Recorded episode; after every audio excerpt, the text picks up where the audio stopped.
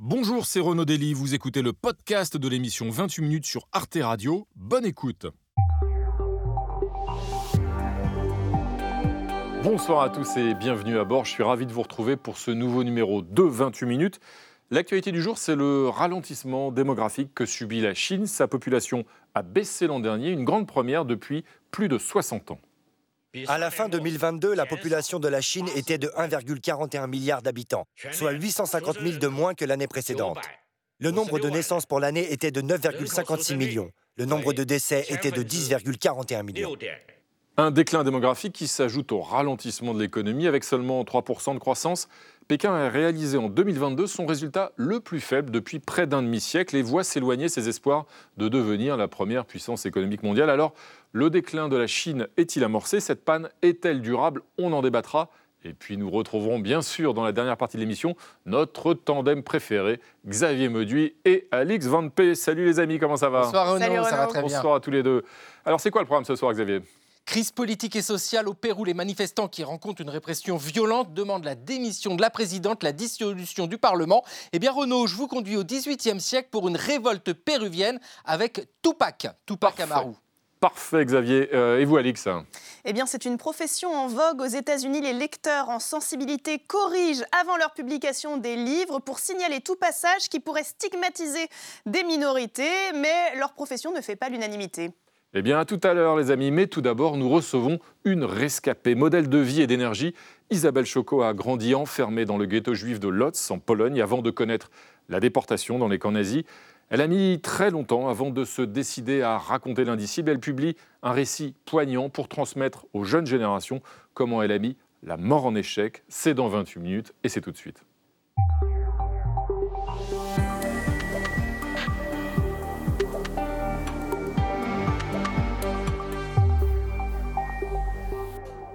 Bonsoir Isabelle Choco. Bonsoir. Nous sommes ravis de vous accueillir sur ce plateau. Laissez-moi vous présenter Nadia Dame. Bonsoir, bienvenue. Et Benjamin Sportouche. Bonsoir à vous. Bienvenue à tous les deux. Isabelle Choco, je le disais à l'instant, vous êtes donc euh, rescapée de la Shoah. Vous avez connu la déportation dans les camps nazis. Euh, vous racontez euh, votre jeunesse et vous racontez évidemment cette terrible expérience. Vous êtes né en, en, Pologne en 1928. Vous avez été déporté à l'âge de 15 ans à Auschwitz d'abord, puis à Bergen-Belsen.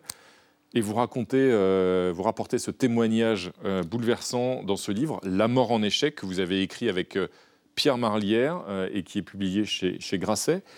Et d'abord, Isabelle Choco, euh, vous avez mis longtemps, vous avez attendu de plusieurs décennies, 50 ans, un demi-siècle, avant de commencer à raconter, notamment dans les établissements scolaires, en allant dans les lycées, dans les collèges, raconter cette histoire, raconter la déportation. Pourquoi est-ce qu'il vous a fallu euh, attendre 50 ans avant de commencer à, raconter, à témoigner? Euh,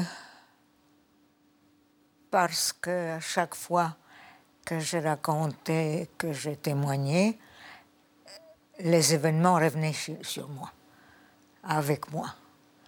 Euh, je ne pouvais pas les supporter. C'était trop difficile.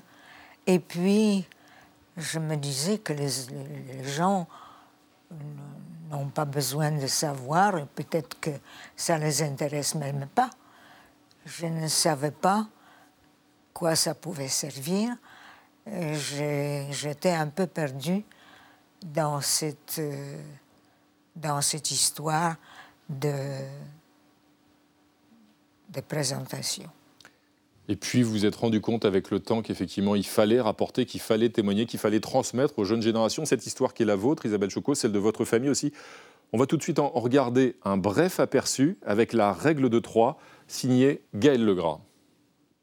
Lotz, 1944, vivre, c'est la règle de trois d'Isabelle Choco. Isabelle Ashtrauer, née à Lotz, en Pologne, en 1928. Fille unique, elle a une enfance heureuse. Ses parents juifs, Yenta et Eniek, pharmaciens, possèdent une squad apteshki, une pharmacie qui vend des médicaments, des produits de beauté et des parfums. Le dimanche matin, Isabella aime les rejoindre dans leur lit. La chambre de mes parents incarnait pour moi la joie, la paix, l'amour, un refuge merveilleux où je me sentais à l'abri. Le 8 septembre 1939, les Allemands envahissent Lodz. Isabella a presque 11 ans. En février 40, sur ordre des nazis, les Strauch s'installent dans le ghetto juif et occupent un appartement de 15 mètres carrés. La nourriture est rare, les conditions sanitaires déplorables. Le 20 décembre 1942, Eniek meurt. Ses dernières paroles sont pour sa fille. Elle est grande, assez forte et intelligente, elle s'en sortira. Déportée en 1944 avec sa mère, elle est tout d'abord envoyée à Auschwitz. À l'entrée du camp, un homme lui sauve la vie en murmurant Tu vois, là-bas au bout du quai, il y a une sélection. À gauche, c'est la vie, à droite, c'est la mort. Alors n'oublie pas, va à gauche. Après Auschwitz, Yenta et Isabella sont envoyées au camp de travail forcé de Val de Sloust. En février 45, elles sont transférées à Bergen-Belsen. Le typhus fait des ravages. Un matin de mars 45, Yenta ne se réveille pas. Avec la disparition de ma mère, mon univers s'effondre. Le dernier fil qui me rattache à la vie vient de se rompre. Bergen-Belsen est libérée quelques jours plus tard, le 15 avril, par l'armée britannique. Isabella pèse 25 kilos. Soignée dans un hôpital de campagne en Allemagne puis en Suède, elle décide de vivre. Mourir, c'était facile. Je savais ce que c'était. Vivre, c'est autre chose. Vivre, c'est aimer, c'est sourire, c'est rire, c'est construire. Accueillie par un oncle à Paris, puis mariée à Arthur Choco, Isabella, devenue Isabelle Choco, commence à témoigner dans les collèges et les lycées en 1995. Depuis, elle a également rédigé plusieurs livres. Aujourd'hui, à l'âge de 94 ans, dans La mort en échec, elle raconte son histoire pour que la voix de ces millions de personnes assassinées ne s'éteigne jamais. Alors Isabelle Choco, on vient de le voir dans la règle de 3, votre vie, votre enfance, elle bascule quand vous avez 11 ans. Vous avez 11 euh, ans en 1939, lorsque euh, les nazis attaquent la Pologne.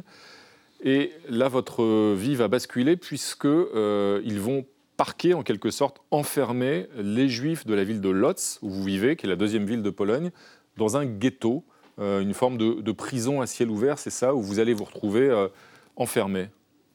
5 mètres carrés, ils ont octroyé 5 mètres carrés par personne, ce qui fait 15 mètres carrés pour 3 personnes. Euh, il y a donc un lit pour mes parents, un peu plus grand, et un petit lit pour moi. Les deux lits se trouvent un en face de, de l'autre, et le restant de la place, il y a quelque chose, une table et puis quelques livres qu'il y avait toujours avec moi. Et c'était tout. Des conditions de vie terribles et votre père d'ailleurs tombe malade et il est impossible de le soigner, vous n'avez pas accès à des médicaments et votre père, lui, va mourir euh, au ghetto. oui, c'est ça. Il va décéder dans le ghetto. Et je, ma mère ne peut rien faire, moi, bien qu'elle était, infirme, euh, qu'elle était pharmacienne et elle savait soigner les malades, elle pouvait rien faire, elle n'avait pas grand-chose et elle ne pouvait rien faire pour... Il y a ces derniers mots de votre père que vous entendez. Elle est assez grande, elle est assez forte, elle s'en sortira, dit votre père à, votre mère, à votre propos. Hein. C'est ça, c'est ça. C'était vous, le dédiez, ce livre, à vos parents et notamment à votre mère qui s'est sacrifiée pour vous. Vous le racontez. Oui. Oui. Ben, ma mère, tout le temps, dès qu'il y avait quelque chose, dès qu'il y avait un peu de nourriture, dès qu'il y avait quelque chose, elle courait pour m'apporter, pour me donner, pour faire, pour ça n'arrêtait pas. Elle, vraiment, elle a laissé sa vie pour moi. Parce que vous, vous racontez les conditions de, vie, ou plutôt de, survie terribles que vous avez affrontées ensemble avec votre mère euh, dans les camps, euh, à Auschwitz, à Bergen-Belsen. Euh, là, votre mère, c'est quelque sorte l'ultime protection que vous avez. Elle se sacrifie pour vous, justement, dans, dans les camps. quel souvenir, quelle image vous conservez de cette période? Ma mère s'est sacrifiée effectivement pour moi. Elle fait tout ce qu'elle peut, mais jusqu'au moment où elle n'a plus la force, et jusqu'au moment où on est à Bergen-Belsen et où ma mère ne peut plus faire grand-chose pour moi. Il y a quand même dans ce livre, Isabelle Choco, des, des moments d'humanité, des lueurs d'espoir, parce que vous rencontrez des gens qui vous aident. Il y a notamment ce soldat euh, français qui est lui-même prisonnier. C'est très important pour vous. C'est exact. Effectivement, chaque bonne parole, chaque moment de présence d'être humain, chaque instant où nous sommes regardés, aidés, où nous, nous laisser espérer de continuer à vivre. Et effectivement, cet homme euh, m'a apporté à manger et heureux de me voir manger et il est tombé amoureux de moi. Et il vous parlait français parce que vous parliez français. Oui, c'est vrai que tout le monde parlait le polonais, l'allemand, et il n'y avait que moi qui parlais le français. C'était très rare. Cette, euh, cette histoire, votre histoire, l'histoire de votre famille, l'histoire de la déportation, vous l'avez gardée pendant très longtemps pour vous, sans la raconter, sans la, partager, avant de vous décider justement à, à, commencer à témoigner, euh, notamment dans les, dans les écoles, dans les collèges, dans les lycées témoigner, raconter euh, la Shoah. C'est un enjeu évidemment extrêmement important, Nadia, et ça devient de plus en plus difficile à mesure que les survivants disparaissent. Oui, et ça, c'est une question que se pose euh, une jeune femme. Elle est euh, américaine, elle a 30 ans, elle est toute jeune, c'est une célébrité sur Internet. Elle faisait des vidéos dans lesquelles elle dansait, elle était très joyeuse. Et puis un jour, elle a pris cette décision, elle a décidé de raconter l'histoire de sa famille, de ses grands-parents des juifs polonais euh, rescapés de la Shoah, celle aussi de ses arrière-grands-parents qui, eux, sont morts à Auschwitz. Elle l'a fait avec un documentaire qui est diffusé sur Internet. Il s'appelle Comment ne jamais oublier. Et elle a fait le choix de vraiment s'adresser directement aux jeunes, aux adolescents, aux enfants. Et elle raconte avoir fait ça notamment parce qu'elle a été elle-même victime d'antisémitisme. Comment est-ce que vous recevez la persistance de l'antisémitisme aujourd'hui, le fait qu'il y ait des jeunes encore aujourd'hui qui tiennent des propos antisémites?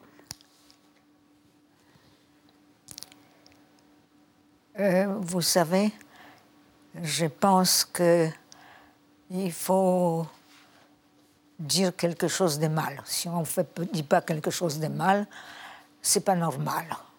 Alors on cherche des sujets. Ben, les sujets euh, qu'on a toujours sous la main, euh, la plupart du temps, c'est facile, c'est l'antisémitisme. les juifs, ça embête tout le monde. Alors il faut s'en débarrasser un peu quand même. Hein.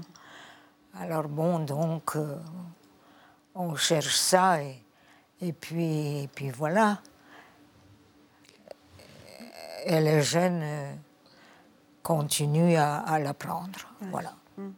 Et Isabelle Choco, après la, libération, en 1946, vous avez choisi de vivre, donc de continuer à vivre. Vous avez eu ce, ce courage euh, et vous faites deux rencontres, si j'ose dire, votre, celui qui va devenir votre mari, Arthur. Vous avez deux passions, votre mari que vous rencontrez, et puis une autre passion, c'est le jeu d'échecs. Vous allez même devenir championne de France d'échecs. Comment ça s'est passé?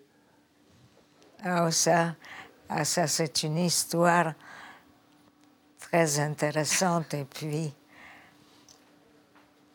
qui m'a beaucoup, beaucoup donné de satisfaction et qui m'a beaucoup aidé à continuer à vivre et à me présenter aux gens qui, après, m'ont connue comme ça, comme joueuse d'échecs, comme championne de France d'échecs. Je, pense que j'étais plus connue comme joueuse, comme championne française de jeux d'échecs que le fait d'avoir été déportée. championne de France d'échecs en 1956 avec votre photo à l'époque à la une du quotidien L'Aurore. Bravo, bravo Isabelle Choco.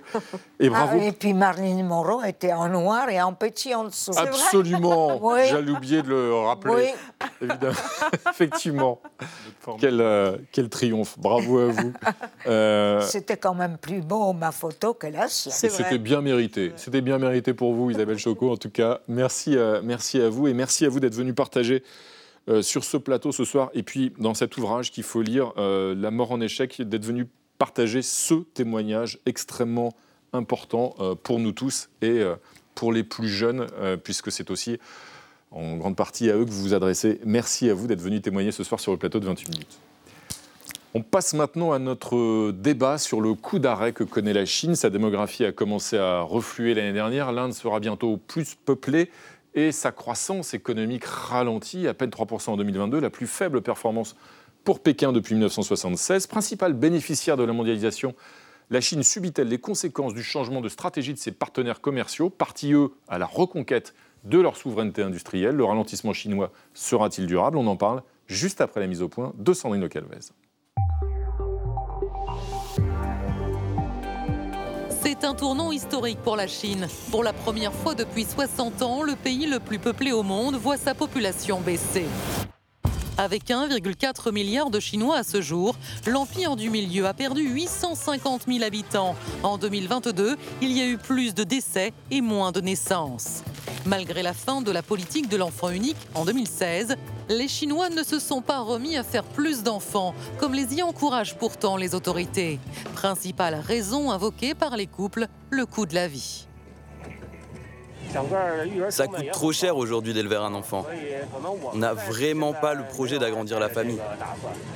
On appartient à la génération des enfants uniques. Nous devons nous occuper seuls de quatre parents âgés. Alors avoir trois enfants, comme le voudrait le gouvernement, ce n'est pas possible. Certains jeunes célibataires ne souhaitent pas de progéniture du tout et le revendiquent. Je n'ai pas vraiment envie d'avoir des enfants. Beaucoup de gens pensent comme ça aujourd'hui. Non mais franchement, qui ose encore avoir des enfants? Le taux de chômage est si élevé, le Covid a tout détruit.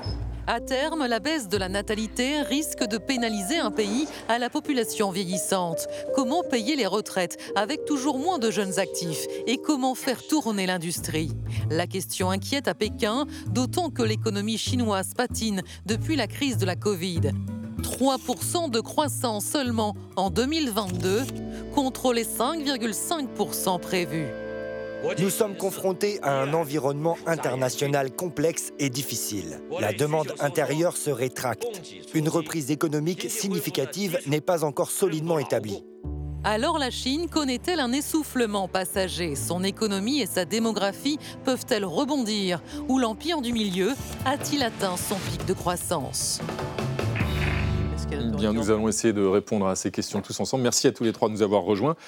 À mes côtés, bonsoir François Bougon. Vous êtes journaliste à Mediapart, spécialiste de l'Asie responsable du service international de Mediapart. Votre ouvrage Hong Kong, l'insoumise est paru chez Talandier. Et selon vous, le déclin démographique de la Chine induit un défi économique et sociétal, car c'était l'un des moteurs de la croissance du pays depuis 40 euh, ans. La Chine va donc devenir, dites-vous, vieille avant de devenir riche, ou en tout cas encore plus riche. À vos côtés, bonsoir Françoise Nicolas. Vous êtes directrice du Centre Asie de l'Institut français des relations internationales, l'IFRI. Selon vous, la Chine a clairement atteint son pic de croissance. Les perspectives de devenir la première puissance économique mondiale semblent s'éloigner. Pour autant, la Chine reste évidemment une grande puissance. Et à vos côtés, bonsoir Alice Ekman. Bonsoir. Vous êtes socinologue. Euh, bienvenue à vous. Vous êtes responsable de l'Asie à l'Institut des études de sécurité de l'Union européenne. Vous avez euh, publié Dernier vol pour Pékin aux éditions de l'Observatoire. Et selon vous, il y a bien un ralentissement économique et démographique de la Chine, mais qui n'empêchera pas euh, le pays de garder une politique étrangère pardon, très ambitieuse, dites-vous. tout de suite, pour ouvrir le débat, Benjamin Sportouche, vous avez un chiffre qui est même le chiffre du jour, qui illustre le ralentissement démographique de la Chine. 587 millions, la population chinoise pourrait diminuer de plus de la moitié d'ici à 2100 et s'établir donc à 587 millions d'habitants. Elle est aujourd'hui, on le disait, de 1,4 milliard. Chaque année, la population chinoise diminue de 1,1%, un chiffre assez sidérant. Hein. S'il se réalise, bien sûr, puisque c'est une projection, François Bougon, le déclin est-il inexorable? Alors, ça dépend de quel déclin vous parlez. Si Alors, ce déclin démographique, démographique, Oui, oui, le déclin démographique. Pour quelle raison? Alors il y a beaucoup, beaucoup de raisons, mais l'une des raisons principales, bah, c'est le vieillissement de la, population. Euh, on arrive avec une classe d'âge qui est née entre les années 60 et les années 90, qui justement a fait la force et la vitalité de, la mm. croissance chinoise, qui a fait les 40 belles années, euh, les 40 mm. années de, croissance. Euh, mais ce qu'il y avait eu la, politique de l'enfant unique, mais après il y a eu une politique nataliste depuis quelques années, mais qui ne alors, pas ses fruits. le, gouvernement essaye de, contrer ce, mmh. problème qui n'est pas nouveau, hein, il le savait de toute façon, mais jusqu'à présent ça ne marche pas en fait. Il n'arrive mmh. pas, alors on pourra rentrer dans le détail cours du débat, mais c'est, euh, il suffit pas de décréter. Alors, ils ont d'abord assoupli en permettant euh, aux couples d'avoir deux enfants, et puis après trois enfants en 2021. Mais il y a tellement de facteurs qui empêchent en Chine aujourd'hui de, de vouloir plus d'enfants que ça ne marche pas. Mmh. Et... Quels sont ces facteurs, justement, Françoise Nicolas? Qu'est-ce qui explique que les, les Chinois ne, ne, ne veulent pas euh, il y, a un faire manque de, davantage il y a un manque de confiance euh, dans la- dans l'avenir, a, a priori. Et il y a aussi euh, la- le fait que c'est très coûteux d'élever un enfant. C'est très très cher et donc du coup on hésite.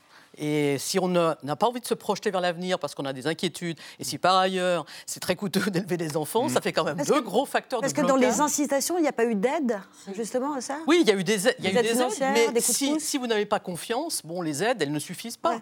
Et, et là, ce qui est assez amusant, c'est que maintenant, on, on- on autorise effectivement les couples à avoir trois enfants, mais si vous n'avez pas fait le deuxième, vous ne risquez pas de voir le Ouais, troisième, vous pas le troisième avant. Donc, euh, ce qu'on voit, c'est vraiment véritablement un échec de cette politique nataliste. Et Alice c'est- Ekman, c'est c'est important à dire, c'est qu'il y a moins de femmes parce que la politique de l'enfant unique a fait que eh bien, les Chinois et les Chinoises ont choisi à ce moment-là d'avoir d'abord des garçons. Oui, mais ça, c'était, euh, c'est révolu, c'est une période révolue. Révolue, La, la- ouais. la politique de l'enfant unique Mhm. a été assouplie, puis finalement de facto abolie ces dernières années. Déjà, en, dès 2015, les couples pouvaient avoir deux, euh, deux enfants euh, par foyer. Depuis 2021, c'est trois. On est qu'au début. Mais s'il y a moins de femmes, il y a forcément moins de naissances. Parce que- oui, mais euh, si vous voulez, la, la sélection à naissance et la, la- la différence en- entre les genres est, est, euh, est une conséquence de la politique euh, de Deng Xiaoping surtout et des conséquences. Donc là, on endigue en fait l'inégalité. Aujourd'hui, on trouve peu finalement globalement de foyers qui préfèrent euh, des hommes aux femmes. Enfin, globalement, c'est plutôt le nombre. Euh, comme disait Françoise Nicolas, à la fois il y a la- le poids de, de l'éducation d'un enfant qui a augmenté. L'éducation et les frais de scolarité en Mhm. université ont vraiment augmenté, y compris dans les universités. Enfin, les universités sont publiques en Chine. Et également euh, les pensions de retraite qui sont faibles en Chine et le système de santé qui est finalement incomplet à deux vitesses. Mhm. Donc vous avez les enfants uniques qui sont devenus adultes, qui doivent à la fois soutenir financièrement leurs parents vieillissants et leurs enfants grandissants. Ce n'est pas nouveau, mais ça explique pourquoi les foyers chinois ne sont pas engouffrés dans les euh, mesures d'assouplissement de la politique enfant unique euh, depuis euh, dix ans. Alors, ce déclin démographique euh, chinois a évidemment des conséquences importantes pour euh, la société et pour l'économie chinoise, et notamment notamment une conséquence sur un enjeu qui, dont on a aussi entendu parler à l'intérieur de nos frontières récemment, et c'est peut-être pas fini, euh, c'est la réforme des retraites. Ouais, avec une en Chine réforme aussi. qui s'annonce, qui n'a pas été prévue, hein, mais qui euh, promet d'être féroce tant le système est au bord de l'implosion. En tout cas, il est très déficient. Il faut savoir d'abord que la Chine est un des pays dans le monde où l'on parle le plus tôt à la retraite, en tout cas théoriquement, 60 ans pour les hommes, entre 50 et 55 ans pour les femmes. C'est un âge qui a été fixé il y a 40 ans quand on mourait pas bien vieux. hein. L'espérance de vie était aux alentours de 50 ans. Le niveau des pensions est très inégal. Alors, selon que l'on vit en ville ou à la campagne, les femmes sont aussi très désavantagées, comme souvent. Tout ça, ça tenait tant bien que mal, sauf que l'espérance de vie, elle s'est quand même considérablement allongée. Elle est passée l'an dernier à 77,3 ans. On a donc dépassé les États-Unis, c'était en septembre 2022. Selon les projections, les plus de 60 ans devraient représenter 30% de la population, c'est en 2050. Et alors pour bien comprendre, il faut retenir ces trois chiffres. En 2000, on comptait 10 actifs pour un retraité, pardon. Ils ne sont plus que 3 cette année, et ce sera 1,3 en 2050. Et comme c'est un système de répartition, par répartition, comme en France, mathématiquement, dans 15 ans, euh, les caisses seront vides, François Bougon? Euh, Est-ce que les Chinois sont prêts à travailler plus longtemps? Est-ce qu'on va leur laisser le choix, d'ailleurs? Bah, la plupart des Est-ce qu'il va y Chinois, avoir une réforme, donc les retraites étant ce qu'elles sont, c'est-à-dire le système n'est pas encore développé. Il y a des, il y a des projets du gouvernement d'avoir un système universel, mais ça ne marche pas. Euh, ce qui se passe aussi, c'est que la plupart des dépenses de santé, les dépenses sociales reposent sur les gouvernements locaux, les gouvernements régionaux qui sont déjà très endettés. Donc après, on en arrive à des questions. Euh, je dirais politiques, c'est-à-dire où vous mettez euh, le- l'argent que vous avez et le- le- quelle, quelle- quelle part de budget vous consacrez? Est-ce que vous avez envie de dépenser plus pour l'armée ou vous avez envie de dépenser plus pour les soins de santé, pour la retraite, etc. Donc là, on est vraiment sur, une, sur des choix politiques. Et quels sont les arbitrages qui sont faits en Alors, pour l'instant, les arbitrages. Alors, en tout cas, la- la der- au dernier mars dernier, le dernier Parlement, euh, le, le Premier ministre sortant, euh, Li Keqiang, avait annoncé une hausse, en gros, de 10% des dépenses de santé, à la fois pour, la- pour l'éducation aussi, parce que c'est important, l'éducation et la santé. On en est. Voilà, c'est, c'est- c'est- il y a, en tout cas, c'est de l'ordre des déclarations. Et en Chine, on sait toujours que entre les déclarations et vraiment l'application, il y a toujours un, un écart. Euh, Françoise Nicolas, quel effet euh, sur l'économie chinoise ce déficit démographique? Il faut quand même rappeler que c'était une fierté de la Chine d'être euh, sur le podium de la démographie mondiale. Qu'est-ce que ça peut avoir en effet, comme effet concret? Par exemple, on dit que le coût du travail va augmenter parce que la main-d'œuvre va se raréfier. Oui, c'est un effet tout à fait direct. Hein. Il n'y a, absolument aucun mystère. Pour croître une hmm. économie, enfin, pour que, permettre à une économie de croître, il faut qu'il y ait plus de gens qui utilisent plus de capital de manière plus efficace. C'est les trois ressorts de la, de la croissance, hmm. tout à fait classique. Il y a un facteur de, de production, euh, travail, capital et l'efficacité. Et là, si on a cette euh, ce ralentissement démographique, c'est le facteur travail qui est moins abondant. Donc, par définition, on a un blocage de ce premier moteur de la, de la croissance. Or, il se trouve que, de manière simultanée, l'investissement s'essouffle aussi, et on a observé au cours des dernières années que la productivité n'était plus ce qu'elle était non plus par Elle le a passé. beaucoup baissé, cette Donc, en réalité, mmh. on a les trois ressorts de la croissance Mmh. qui se grippent en même temps. Donc, c'est pour ça, c'est ce qui explique qu'il y ait ce ralentissement de la, de la croissance que l'on observe de- depuis maintenant trois ans. Parce que là, euh, le ralentissement de la croissance, ce qu'il faut bien com- comprendre, c'est qu'il était amorcé avant le Covid. Mhm. Bon, le Covid euh, n'a rien arrangé, je suis bien d'accord, mais n'empêche que la tendance s'était amorcée avant. Et donc, ce que, ce que ça signifie aussi, que c'est c'est une tendance qui est quand même assez structurelle de, et qui vraisemblablement va s'inscrire dans la, dans la durée. Donc, il ne faut pas croire que parce qu'on est passé au-delà du Covid, tout va revenir à l'état antérieur. C'est absolument pas le cas. Et on, donc, on aura un, ralentissement de cette croissance. Et ce ralentissement de cette croissance, euh, il était inéluctable. Il ne faut pas croire non plus là que c'est un accident de parcours.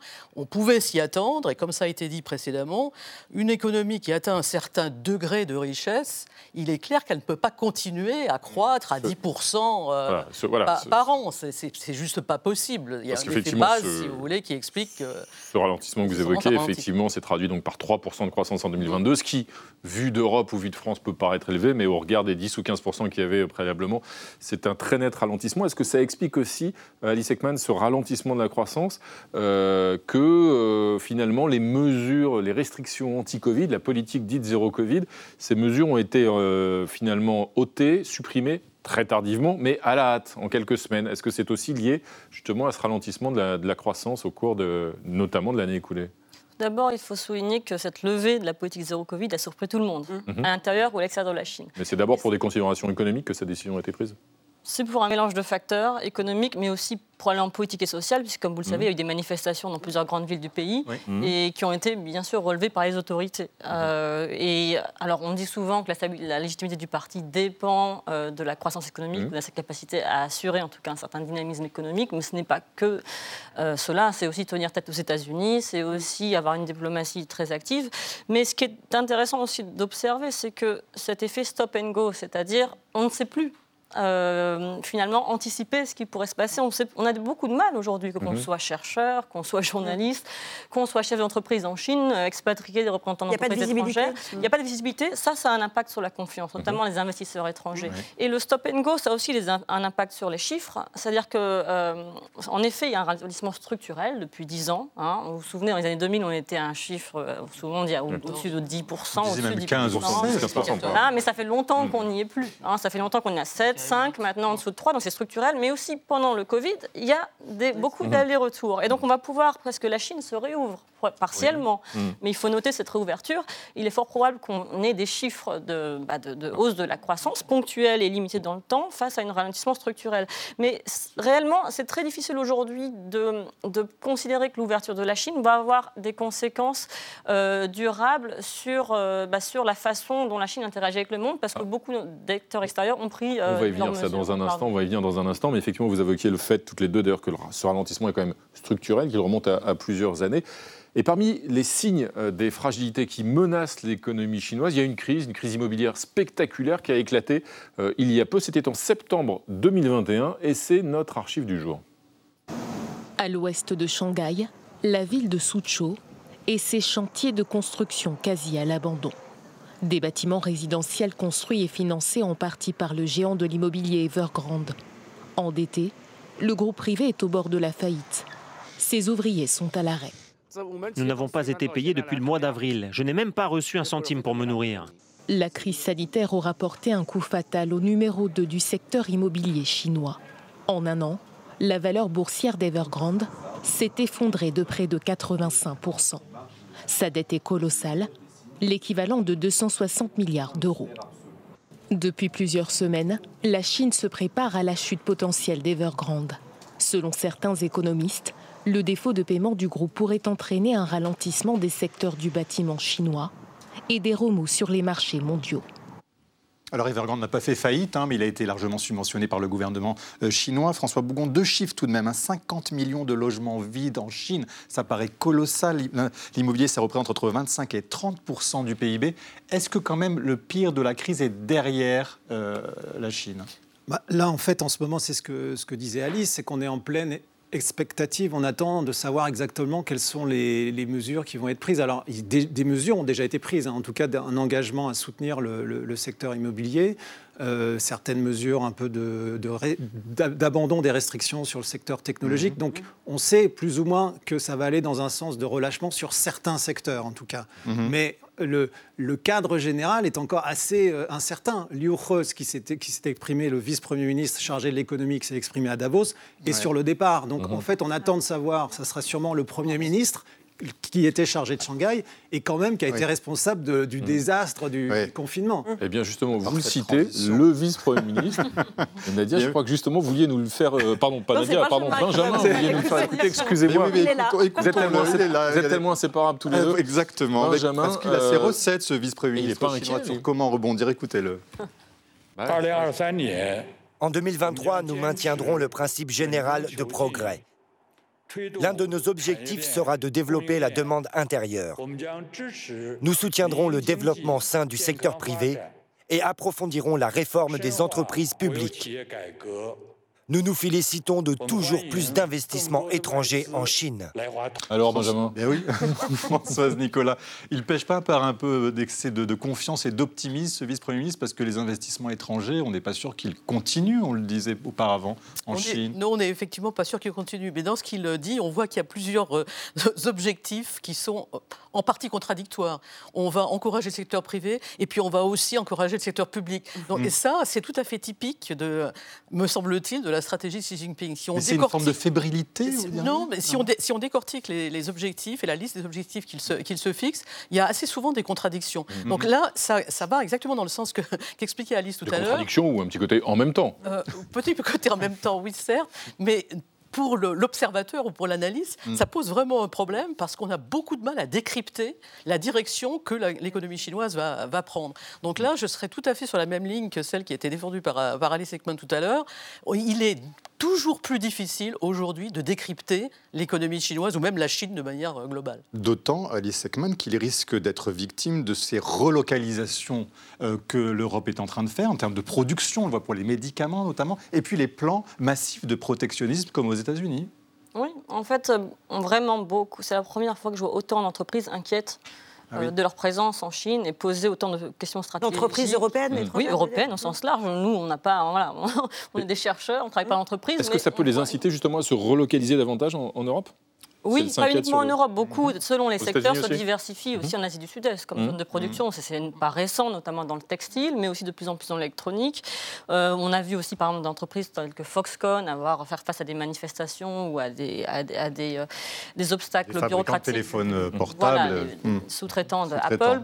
voilà. mais en Chine aussi, on a cette réflexion sur l'interdépendance, cette réflexion sur la mondialisation. Mhm. Par exemple, euh, le gouvernement chinois a lancé un plan qu'il appelle les 10 000 petits géants, c'est-à-dire qu'ils se sont rendus compte que euh, les entreprises chinoises aussi étaient dépendantes dans la chaîne manufacturière. Bon, ils étaient des bons assembleurs, mais qu'il n'y avait pas toujours les machines-outils qui étaient produites en Europe. Donc la Chine en revient de la mondialisation, c'est ça que vous êtes en train de dire? Depuis déjà 10 ans, la Chine défend une forme alternative de mondialisation qui ne serait plus dominée par l'Occident. Donc ça, c'est assez mmh. clair, et c'est euh, une rivalité très, très nette vis-à-vis des mmh. États-Unis qui prédate les tensions commerciales et mmh. technologiques. Mais cette positionnement s'est accéléré sous plusieurs effets, bien sûr les tensions commerciales et technologiques, euh, la crise pandémique et plus récemment euh, la guerre en Ukraine avec une politique de sanctions qui est pointée du doigt, il faut le rappeler, par le gouvernement chinois. Donc on est aujourd'hui dans une politique de remise en question de la mondialisation qui est aussi très active en Chine, mais qui s'accompagne aussi à un recadrage idéologique qu'il ne faut pas sous-estimer, recadrage du secteur du divertissement, des nouvelles technologies, de l'éducation privée, et à mon avis, ça c'est mon analyse, à terme recadrage même des pratiques de consommation consommation des Chinois. Quand Ça veut dire quoi recadrage, pardon bah, par exemple, euh, aujourd'hui, vous ne pouvez plus créer une entreprise dans le secteur de l'éducation euh, privée en Chine, des cours du soir, par exemple. Mhm. Euh, Ce n'est plus possible. Vous devez être une ONG euh,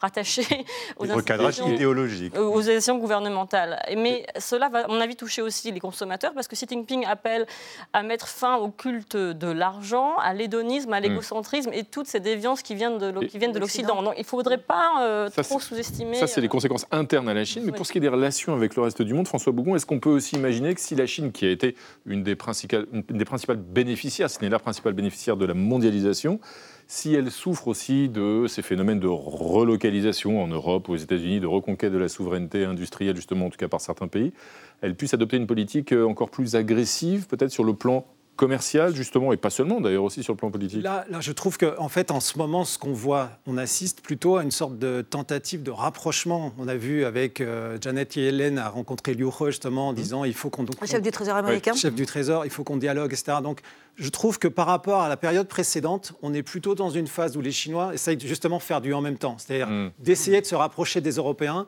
et en même temps d'essayer de garder le contact avec les Américains. Oui, Fran- Françoise Nicolas, sur le, sur le côté première puissance, mais aussi sur l'impact que ça peut avoir politique sur Xi Jinping. Est-ce que cet affaiblissement économique, à un moment donné, ça peut le mettre en péril, lui? Alors, les- enfin, ça dépend de ce euh, ce qu'on voit dans l'affaiblissement économique. On a un ralentissement de la croissance, bon, il, est, il est net, euh, et je vous dis, il date euh, pas d'hier. Après, il y a aussi l'effet sur le, le PIB global de la, de la Chine, qui effectivement est moins important qu'on aurait pu l'espérer. Et donc, du coup, la Chine ne sera pas la première puissance mondiale à l'horizon qu'elle espérait. Ça, c'est sûr, c'est certain, ça. ça, c'est acquis. C'était quoi, Euh, c'était quoi et l'horizon? si 2050 on- euh, 2035, quelque chose 2035, comme oui. ça. Mais Rapide. là, là bon, tout dépend des hypothèses que l'on fait. Si vous faites une hypothèse de croissance de la Chine à 2,5 Mhm. sur euh, les prochaines décennies et une croissance des États-Unis à 1,5, et ça, ça paraît des hypothèses tout à fait euh, crédibles, ça veut dire que la Chine dépassera les États-Unis à l'horizon 2060. Donc, c'est pas demain la veille. Mhm. Alors, évidemment, du point de vue de l'image de la Chine, comme Xi Jinping avait mis ça en avant, la Chine allait être la première puissance mondiale, etc., etc., c'est embêtant. Mais ça ne veut pas dire pour autant que la Chine n'est pas une grande puissance. Le PIB, ça ne fait pas tout. Si vous regardez le PIB de l'Union européenne, Mhm. l'Union européenne, c'est théoriquement une grande puissance. Mhm. Et dans la réalité, ça n'est pas une grande puissance que je sache. Si vous regardez le PIB de la Russie, Mm. le PIB de la Russie, il est microscopique. hein, c'est un, un dixième du PIB euh, Mm. européen. Et la, la Russie, que je sache, est quand même une puissance, en tout cas qui empêche pas mal de gens de dormir en ce moment. Merci euh, à tous les trois, en tout cas, d'être venus débattre ce soir sur ce plateau. Ce sera le mot de la fin pour ce soir. Démographie, économie, la Chine a-t-elle atteint son pic de croissance? Merci d'avoir répondu à la question. Dans un instant, Xavier Mauduit, lui, va nous emmener au Pérou, plongé dans une grave crise politique. Et Alex Van Pé va nous dévoiler les dessous d'un nouveau métier, ces relecteurs chargés de faire la police des mœurs éditoriales. Mais d'abord, place à l'ami Thibault Noll. Chaque soir, il dissèque les mots vedettes de l'actu. Ce soir, c'est le mot trottinette, comme celle en libre service qu'Anne Hidalgo envisage d'interdire à Paris, et c'est entendu. Trottinette en libre service. Les dangers des trottinettes. On fait n'importe quoi avec les trottinettes. Faut-il interdire les trottinettes? Qu'est-ce que ça veut dire? Exactement ce que ça dit. Merci de m'en dire un peu plus. Entendu. La vie secrète des mots vedettes. Trottinette ne désigne ni une petite trottine, et ça n'existe pas, ni un moyen de trottiner, courir à petits pas puisqu'elle est montée sur roulette, mais un bidule administrativement rangé parmi les EDP, engins de déplacement personnel, parfois augmenté d'un moteur et disponible en libre service. Il s'agit alors d'un objet politiquement très dangereux. À Paris, 15 000 trottinettes électriques partagées trimballent 450 000 personnes par mois, selon leurs trois opérateurs, et les accidents ont augmenté de 189% depuis 2019, selon la mairie, auquel s'ajoutent stationnement anarchique, gymkhana sur trottoir, numéro de voltige à 2. La municipalité s'interroge sur le rapport coût-bénéfice de ces services. Si 70% des Parisiens disent vouloir le maintien des trottinettes partagées, ils pourront le confirmer ou pas le 2 avril par référendum. La Libye écologique et sociale de ces opérateurs, apparue subitement en 2018, est souvent contestée, parfois radicalement. En décembre 2019, Extinction Rébellion avait organisé la mise hors service de 3600 machines. En dehors des questions de nuisance ou de conditions de travail des soutiers, les autres griefs faits à ces flottes d'engins, en plus d'être importés de Chine, de bouffer du lithium, de davantage remplacer les trajets à pied que ceux en voiture, sont d'ordre philosophique. Injonction à l'efficacité, rapport de domination à la ville, nouvelle étape de l'individualisme forcené. L'accès au nirvana par trottinette motorisée est un fantasme ancien. En 1917, le journal des débats osait la métaphore céleste avec l'autopède, une trottinette à moteur de conception états-unienne fonçant à 35 km/h. Le nouvel astre, poursuivant sa carrière, pourrait verser demain des torrents de lumière sur ces obscurs blasphémateurs. Et roule ma pile Eh ben, merci Thibaut Nolte. Bienvenue à tous les deux, Alex Van P, Xavier Modus. Alors, vous n'êtes pas venu en trottinette, bien sûr, mais en 4x4 comme d'habitude. Euh, on va commencer avec vous, euh, Xavier. Le Pérou traverse un vif mouvement de contestation en raison des fortes inégalités dans le pays. Les manifestants demandent la démission de la présidente. Dina Boluarte, la dissolution du Parlement, la tenue de nouvelles élections. L'état d'urgence a été déclaré, euh, la répression est violente. Et vous nous conduisez donc euh, car vous conduisez aussi, et pas que des 4x4, au Pérou, révolté au XVIIIe siècle. je conduis des machines à remonter le temps.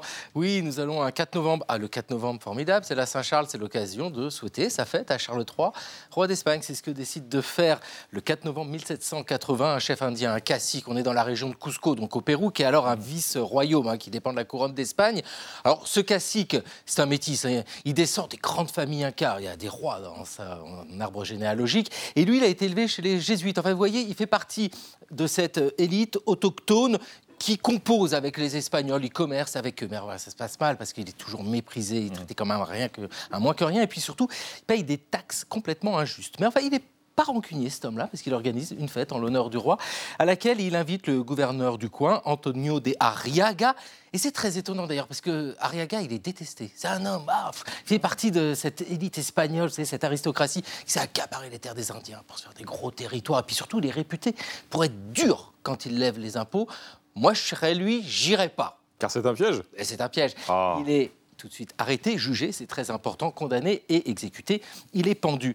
Et débute la révolte. Hein. Le cacique change de nom, il prend le nom de Tupac Amaru. Euh, Tupac Amaru II, parce que le Tupac Amaru I, le Tupac Amaru Ier, c'est le dernier roi des Incas, le dernier souverain Inca. Et là, il lance une révolte, mais on n'en avait jamais vu des comme ça, des révoltes aussi massives, parce que il lève derrière lui des milliers d'hommes, de femmes qui s'opposent aux Espagnols, et ça pendant des mois. Et d'ailleurs, la révolte s'étend hors du Pérou. Alors, hélas, les Espagnols, enfin hélas, c'est un jugement, les Espagnols le capturent. Et il décide de faire vraiment quelque chose de très fort, de marquer les esprits, une exécution absolument horrible. Euh, il l'oblige à assister à la torture et à l'exécution de sa famille, de ses enfants, de sa femme, et ensuite il est écartelé. Ça ne fonctionne pas parce que l'homme est résistant, donc il est décapité, il est démembré ensuite. Vous voyez, cette idée que ah, c'est absolument hmm. monstrueux. Oui, bah, sauf que ça a l'effet inverse, c'est-à-dire que ça renforce la révolte, qui repart de plus belle, qui dure encore un an, et ce Tupac Amaru est resté dans les esprits comme bah, celui qui ne cesse de passer encore aujourd'hui un symbole que l'on retrouve étonnamment dans le, nom du rappeur Tupac. Tupac, et eh oui, mhm. Tupac, c'est lui, vous voyez, c'est à travers les siècles la rencontre de mhm. deux symboles. Merci Xavier. D'ailleurs, vous avez un point commun avec Tupac Amaru. Vous êtes vous aussi un symbole bien sûr, mais vous êtes aussi vous êtes un cas, eh oui. Merci beaucoup, et Renaud. Un sacré, et un sacré même. Euh, merci à vous, euh, Xavier. On va enchaîner avec vous maintenant, Alix. C'est un métier en vogue aux États-Unis dont vous allez nous parler. C'est un métier en vogue aux États-Unis. Ce soir, vous nous parlez des lecteurs en sensibilité qui relisent des ouvrages pour éviter tout contenu susceptible de choquer des minorités. Ou de blagues d'ailleurs. Hein, mais...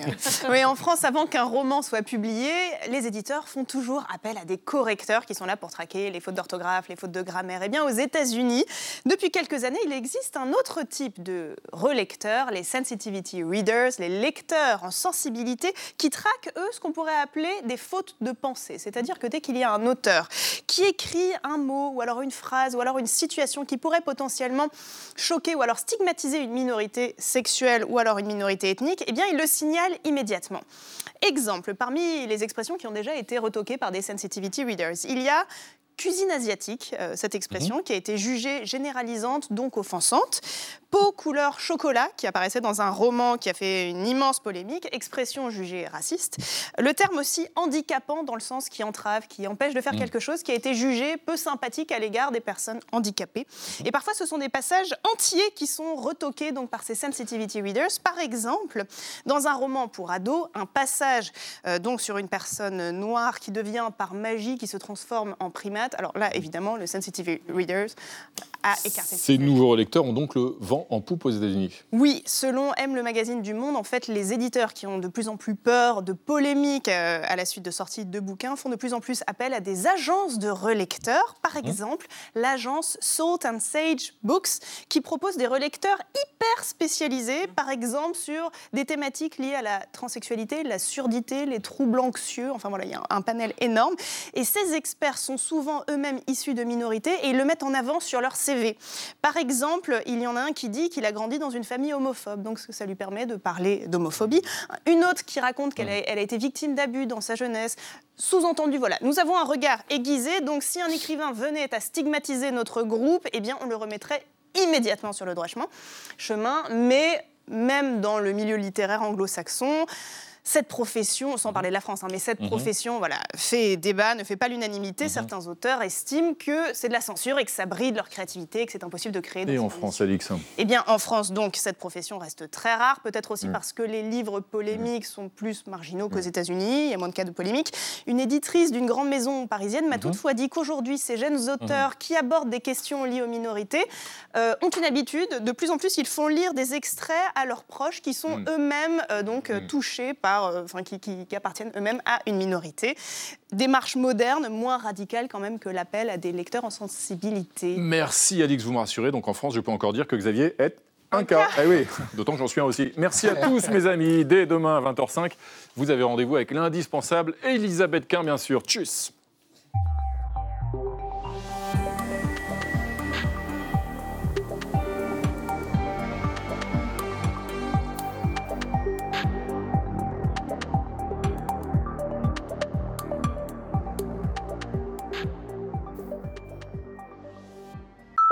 Retrouvez le podcast de 28 minutes sur toutes les plateformes de podcast et sur arteradio.com. Et pour soutenir l'émission, abonnez-vous, commentez, critiquez, mettez des étoiles et partagez le podcast avec vos proches.